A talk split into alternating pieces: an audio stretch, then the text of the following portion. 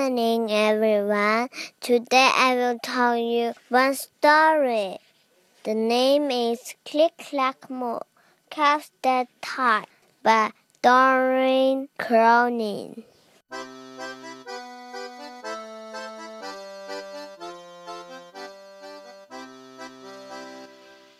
Farmer Brown has a problem. His cows like to type. All day long he hears click clack moo, click clack moo, clicky clack moo. At first he couldn't believe his ears. Cows that type? Impossible. Click clack moo, click clack moo, clicky clack moo. Then he couldn't believe his eyes. Dear Farmer Brown, barn is very cold at night. We like some electric blankets. Sincerely, the cows. It was bad enough cows had found the old typewriter in the barn. Now they want electric blanket. No way, said Farmer Brown. No electric blankets. So the cows went on trick. They left a note on the barn door. Sorry, we're closed. No milk today! No milk today! cried Farmer Brown. In the background, he heard the cows busy at work. Click clack moo, click clack moo, clicky clack moo.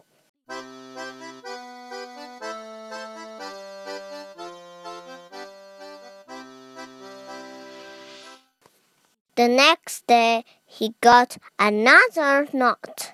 Dear Farmer Brown, the hens are cold too. They like electric blankets. Sincerely, the cows. The cows were growing impatient with the farmer.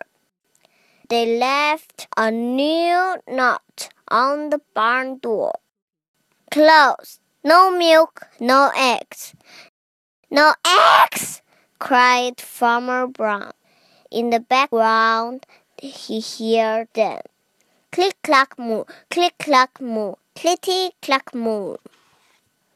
Cows that type, hands on trick. Whoever heard of such a thing? How can I run a farm with no milk and no eggs? Farmer Brown was furious. Farmer Brown got out his own typewriter. Dear cows and hens, there will be no electric blankets. You are cows and hens. I demand milk and eggs. Sincerely, Farmer Brown.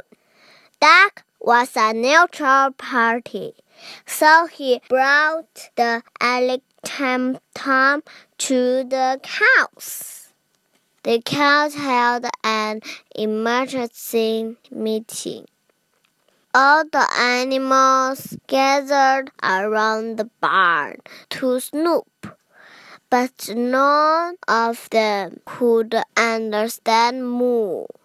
All night long, Farmer Brown waited for an answer.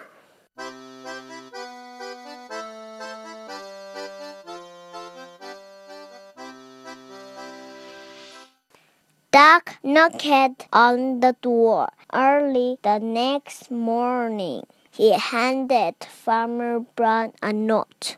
Dear Farmer Brown, we will exchange our typewriter for electric blankets. Leave them outside the barn door, and we will send Duck over with the typewriter. Sincerely, the cows. Farmer Brown decided this was a good deal. He left the blanket next to the barn door. and waited for Duck to come with a typewriter. The next morning, he got a note. Dear Farmer Brown, the pond is quite boring. We lack a diving board. Sincerely, the ducks. Click, clack, quack. Click, clack, quack. Clitty, clack, quack. The end. Thank you, thank you, everyone. 我的故事讲完了。